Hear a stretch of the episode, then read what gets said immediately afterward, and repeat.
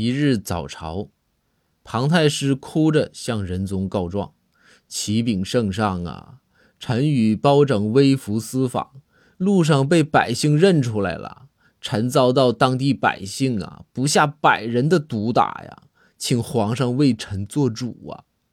仁宗一听大怒：“岂有此理！太师，你放心，朕一定为你做主。”顿了顿，仁宗疑惑地问道：“不对呀，我那包爱卿不是和你一起去的吗？